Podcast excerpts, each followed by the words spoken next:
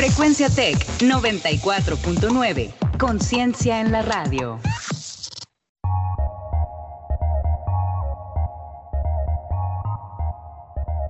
En 30. En 30. En 30. En 30. En 30. En 30. En 30. En 30. En 30. Bienvenidos.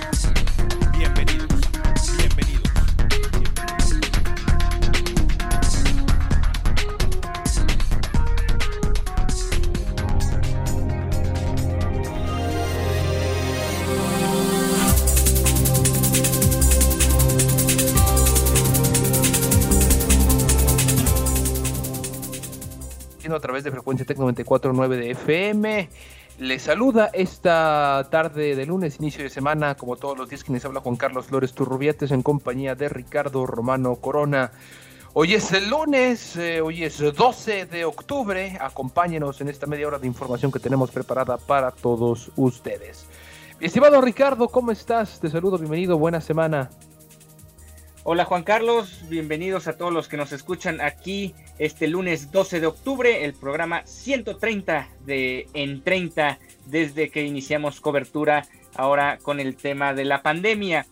Eh, Nos escuchas también por www.frecuenciatech.com.mx y en nuestras redes sociales en Facebook como Frecuencia Tech 94.9 e Instagram arroba frecuencia-tech.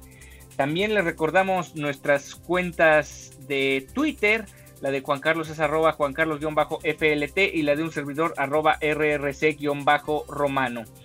También nos escuchan a través de las plataformas de Spotify, Anchor FM, Overcast, Breaker, Google Podcast, Pocket Cast y Radio Public. Un día como hoy, 12 de octubre en, de 1709, en México, después de una votación democrática, se funda la villa de San Francisco de Cuellar, más tarde San Felipe del Real Chihuahua, actualmente Chihuahua. Hoy vamos con lo que eh, es la, el, cómo se concretan cambios en el Cabildo Regio. Aborda la Alianza Federalista Pacto Fiscal y Fideicomisos. Comparece nominada a la Corte de Estados Unidos en el Senado. Y desde las gradas, el histórico domingo con Rafael Nadal, Luis Hamilton y los Lakers coronándose el mismo día. Y bueno, ahora sí, sin más preámbulos, vamos con información del ámbito regiomontano en corto. En corto. Las noticias locales. Las noticias locales. Las noticias locales. En corto. Las noticias locales. Y tal como adelantabas, Ricardo, en los eh, titulares, la administración de Adrián de la Garza concretó cambios en el ayuntamiento regiomontano. El Cabildo sesionó al mediodía vía remota en la plataforma Zoom, en la plataforma Zoom, pero sin acceso en tiempo real para medios de comunicación y la ciudadanía. Media hora más tarde de que concluyeron las sesiones, el video ya se publicó en Facebook.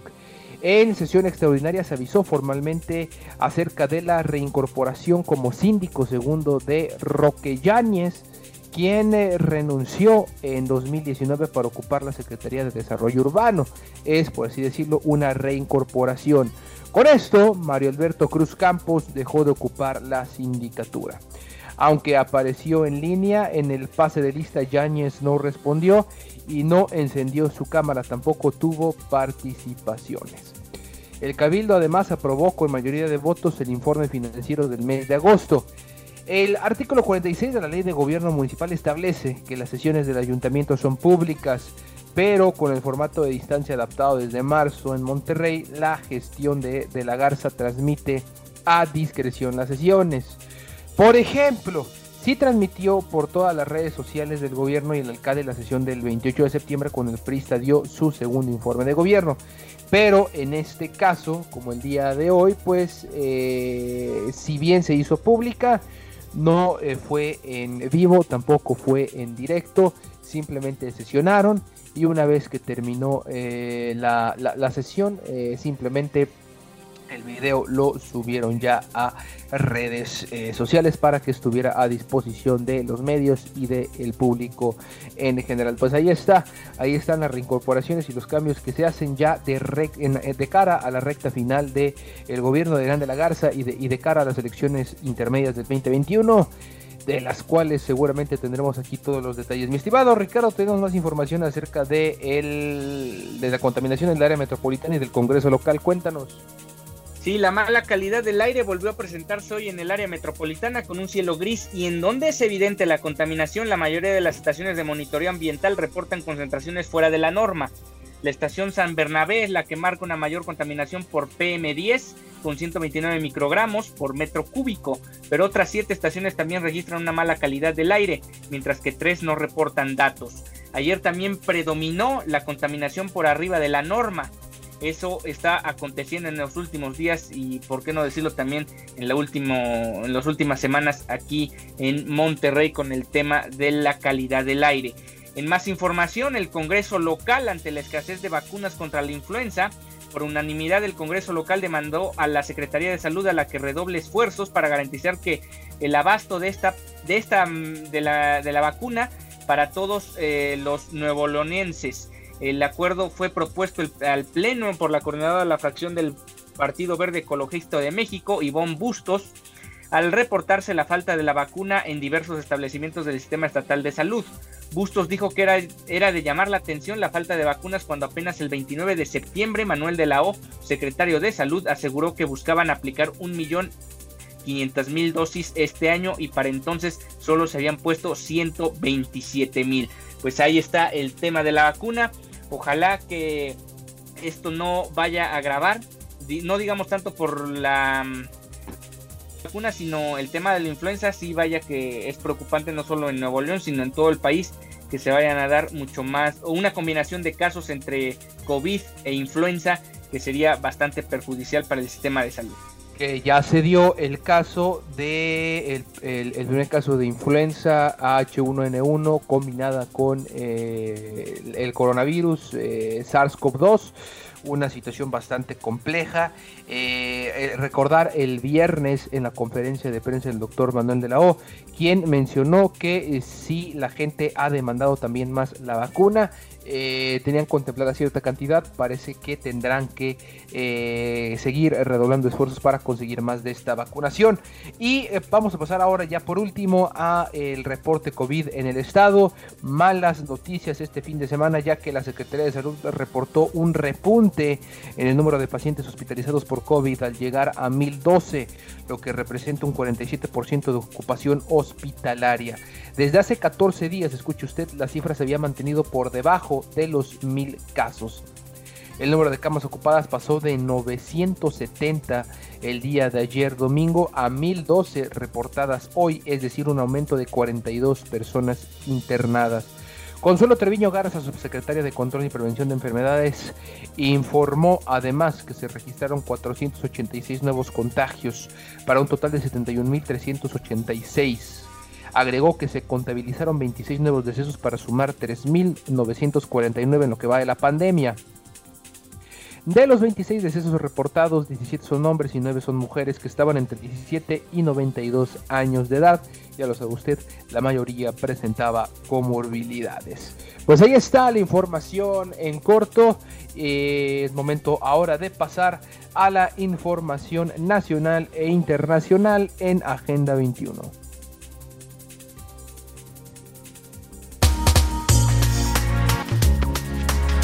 Agenda 21. Actualidad global.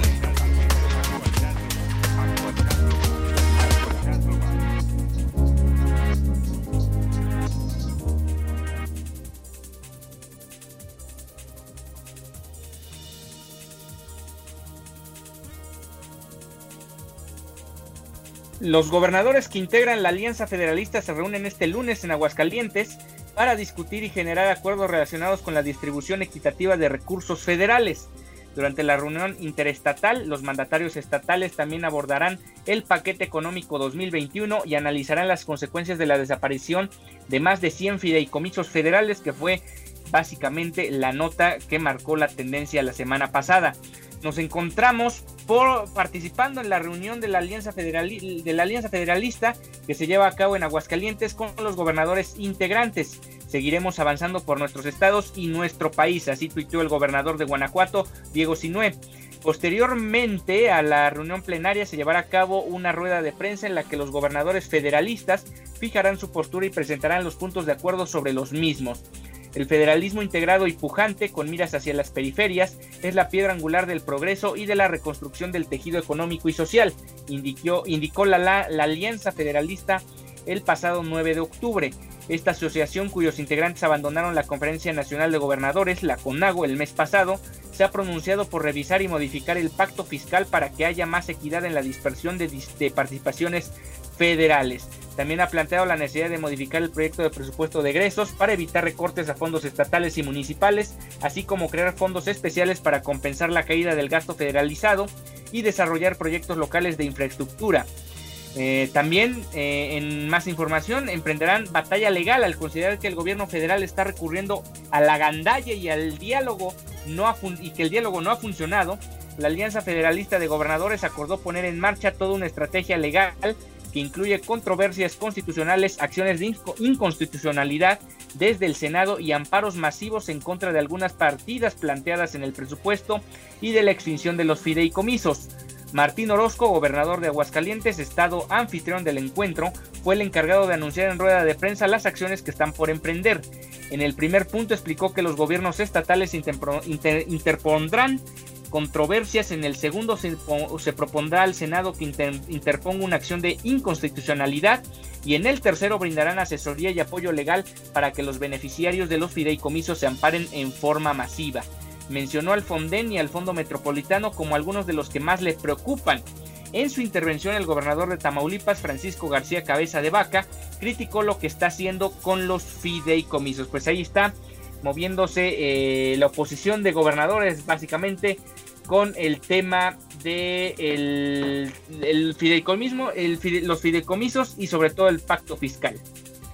Exactamente, en esta rueda de prensa ya que, se llevó a cabo hace unos eh, minutos, pues ya mencionaron que van a ampararse masivamente. Vamos a ver cómo les resulta a estos eh, gobernadores. Y también donde, eh, donde las cosas van de mal en peor es en Morena, en medio de la espiral de crisis tras el empate por la presidencia de este partido. Porfirio Muñoz Ledo suspendió su toma de posesión como autoproclamado ganador y acusó a Mario Delgado de haber organizado la toma de la sede nacional con feministas que lo acusan de acoso. Y imagínese usted nada más cómo está el circo de Morena. Hoy a las 12 horas iba a rendir protesta como presidente legítimo del partido. Sucede que fue tomada la sede del mismo en un asalto violento provocado por el candidato al que derroté. El cese de hostilidades y la inversión multimillonaria en la vida del partido escribió en su cuenta de Twitter el señor Muñoz Ledo 47 minutos antes de la hora en que se presentaría en el en el edificio de Morena en la colonia Roma. Y sigue sigue ahí la batalla entre eh, protestantes quienes eh, piden que se haga la tercera vuelta y entre eh, gente que está apoyando con caravanas, con tambores, con un, montón de, cosas, festividades que apoyan a Porfirio Muñoledo. Una verdadera vergüenza el, el INE en estas encuestas una verdadera vergüenza que el Instituto Nacional Electoral eh, se haya prestado a este juego. El INE hoy en día, eh, yo lo insisto, debe desaparecer completamente. No es capaz de organizar una planilla eh, de una prepa sin que haya un proceso turbio, oscuro y mal intencionado. Eh, bueno, ¿qué más información tenemos? Bueno, también el caso de García Luna. El gobierno de Andrés Manuel López Obrador entregó al Departamento de Justicia de Estados Unidos información para respaldar las imputaciones por narcotráfico contra el exsecretario de Seguridad, Genaro García Luna. Este material documental engrosa la luz de evidencias. El expediente consta de más de 189 mil páginas, así como miles de videos y audios con los que cuentan los fiscales estadounidenses para incriminarlo y forzarlo a ser un testigo cooperante que delate a sus cómplices en su asociación delictiva con el cártel de Sinaloa. El Departamento de Justicia de Estados Unidos actualizó las acusaciones del narcotráfico que imputan a Genaro García Luna durante la administración de Felipe Calderón. Se apoyó para ello en estas 189 mil páginas que incluyen registros financieros, videos y comunicaciones que le fueron interceptadas. Y ya por último, luego de un luego de que por, de último momento fue pospuesta su comparecencia, la Junta de Coordinación Política, la JOCUPO de la Cámara de Diputados, acordó que la secretaria de Gobernación Olga Sánchez Cordero se reúna con comisiones el día jueves. De acuerdo eh, el, acuerdo eh, de la y los coordinadores parlamentarios establece que mañana martes comparecerán ante el Pleno de San Lázaro funcionarios del sector salud con motivo de la glosa del segundo informe de gobierno. Y para el miércoles el Pleno discutirá y votará el dictamen sobre la legislación secundaria en materia de prisión preventiva oficiosa, así como dictámenes relativos al tema de juventud y movilidad pues ahí está. El jueves será el turno al bate de Olga Sánchez Cordero frente a la Junta de Coordinación Política. Ahora sí, mi estimado Ricardo, cuéntanos cómo está la actualización del virus en México. 3.175 los casos reportados ayer y 139 muertes. Ya da un total la, la cifra de 818.000 personas contagiadas y 83.781 eh, personas que han perdido la vida a causa del COVID-19. Y bueno, en el mundo ya son más de 37.5 millones de casos y, más de 1.08 millones de muertes. En más información ah, en materia internacional, comparece eh, el Senado de Estados Unidos, inició este lunes el proceso relativo a la nominación de la jueza Amy Coney Barrett a la Corte Suprema del país con la que los republicanos esperan confirmarla antes de la elección presidencial del próximo mes de cara a la oposición general de los demócratas. La audiencia de confirmación de cuatro días que realizará la Comisión Judicial del Senado sobre la jueza conservadora, escogida por el presidente Donald Trump, comenzó con declaraciones de apertura de legisladores y de la propia Barrett. Eh, los estadounidenses merecen una Corte Suprema independiente que interprete nuestra constitución y nuestras leyes tal como están escritas, dijo Barrett, en referencia a su interpretación originalista de la ley, la cual, marca que la constitución debe ser aplicada tal y como se dio hace casi 250 años. Los demócratas iniciaron la audiencia con críticas en el papel potencialmente decisivo de Barrett en un caso pendiente ante la Corte Suprema en el que Trump y estados liderados por republicanos buscan invalidar la ley de cuidado asequible de la salud, eh, conocida como Obamacare. Kamala Harris, la compañera de fórmula del ex vicepresidente Joe Biden en las elecciones, consideró ilegítimo un proceso de confirmación tan cercano a la elección. Creo que esta audiencia es un claro ejemplo de colocar un candidato a la Corte, a la Corte Suprema que le quitará la atención médica a millones de personas durante una pandemia mortal que ya ha matado a más de 214 mil estadounidenses. Así dijo Harris en un video. Una clara mayoría de los estadounidenses quiere que, quiere, quiere que quien gane las elecciones llene esta vacante y mis colegas republicanos lo saben. Sin embargo, están desafiando deliberadamente la voluntad del pueblo en su intento de hacer retroceder los derechos y protecciones proporcionados por la ley de atención asequible. Así también lo mencionó Harris. Los demócratas han pedido a Barrett que se abstenga del caso que tendría un conflicto de intereses porque Trump ha pedido que se derogue la ley. También le han exigido que se aparte de cualquier caso relacionado con las elecciones presidenciales porque Trump ha dicho que es probable que el tribunal tenga que resolver los casos con disputas electorales. La audiencia es un paso clave antes de la votación del Pleno en el Senado prevista para fines de octubre sobre si la jueza de 48 años recibirá un puesto vitalicio en el máximo tribunal del país. Barrett diría, que, ah, diría a los senadores que como jueza busca alcanzar el resultado requerido por la ley, sean cuales sean mis preferencias, según una copia de sus declaraciones preparadas que fue divulgada el domingo.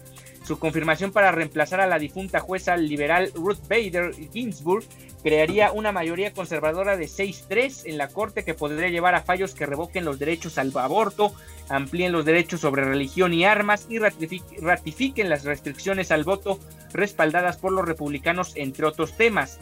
Los republicanos tienen una mayoría de 53-47 en el Senado, por lo que la confirmación de Barrett parece casi segura. Se espera que Barrett, una devota católica que ha expresado su oposición al aborto, también enfrente preguntas de demócratas sobre ese tema.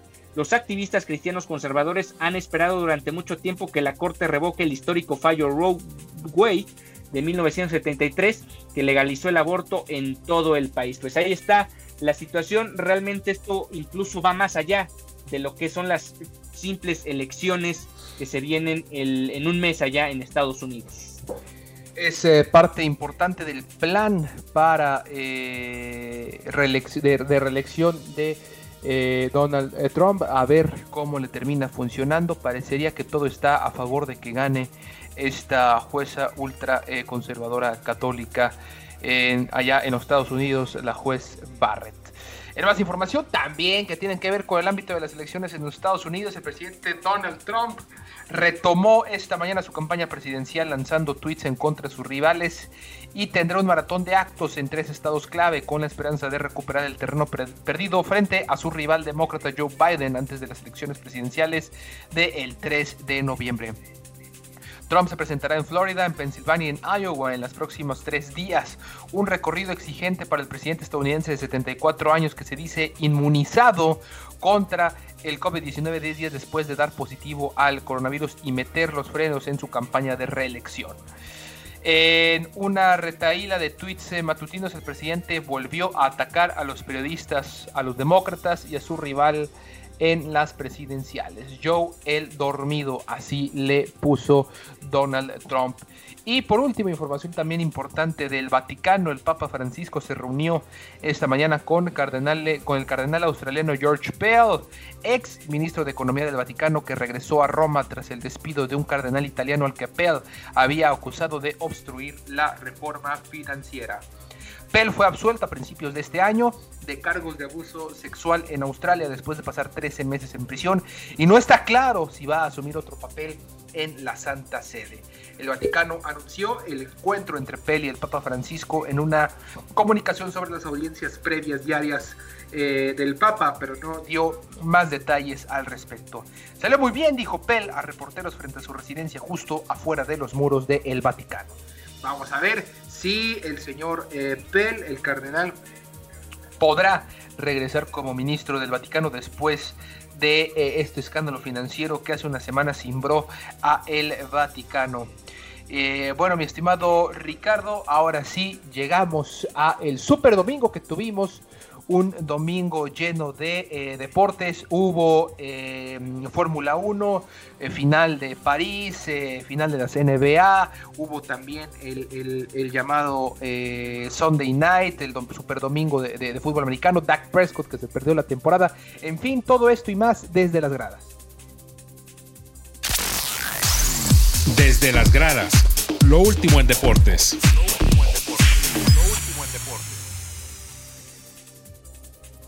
Y bueno, el, como decía Juan Carlos, el día de ayer quedará marcado para siempre en la historia del deporte. En la NBA, la Fórmula 1 y el tenis, los libros de récord se cambiaron y ganaron nuevos nombres en la cima. Los Lakers fueron superiores a Miami en el último juego, en el sexto, en el que resaltó el desempeño de LeBron James, quien terminó por ser elegido como el MVP de las finales. Es el único que ha ganado cuatro MVPs de finales con tres equipos distintos. En Fórmula 1, el, eh, Luis Hamilton, el piloto, ganó el GP de Eiffel en Alemania y logró el, 90, el triunfo 91 de su carrera. Con eso, el piloto de Mercedes igualó la marca de Michael Schumacher como el más valioso en la historia de este deporte.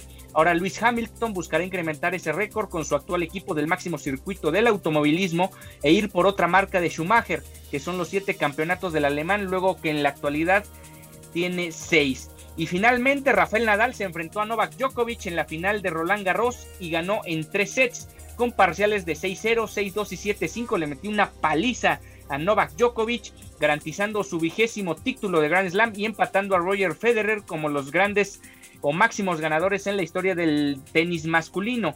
El mismo Roger Federer felicitó mediante una carta en redes sociales a Nadal por su logro en Roland Garros y así el domingo quedó marcado en la historia para los logros de los tres deportistas o de, de dos deportistas y una franquicia como son los Lakers. Y bueno, a petición de nuestro productor, vamos a decirlo, eh, Seattle vino de atrás una vez más de la mano de Russell Wilson y venció de forma dramática al equipo de Minnesota Vikings, con lo que mantienen el invicto en la semana 5 de la NFL.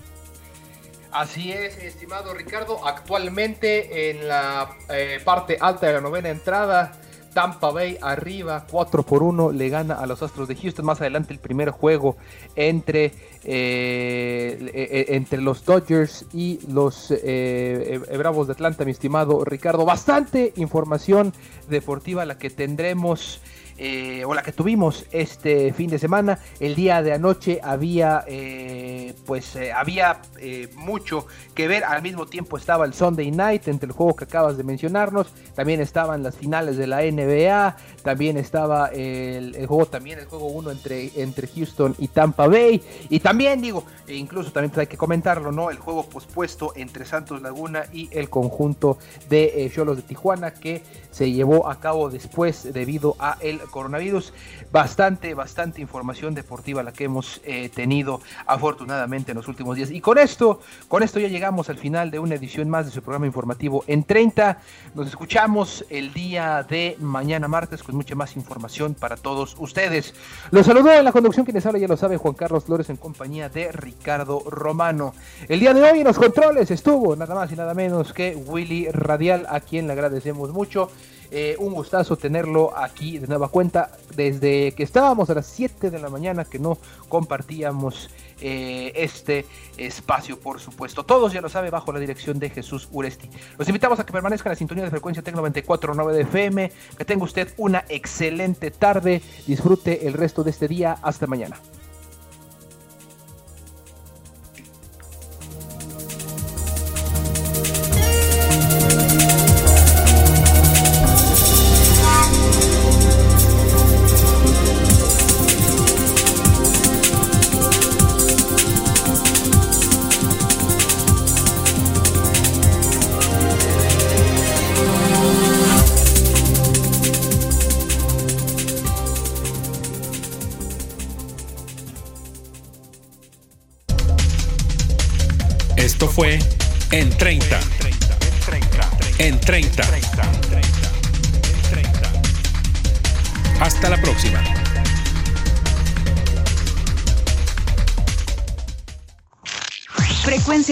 94.9. Conciencia en la radio.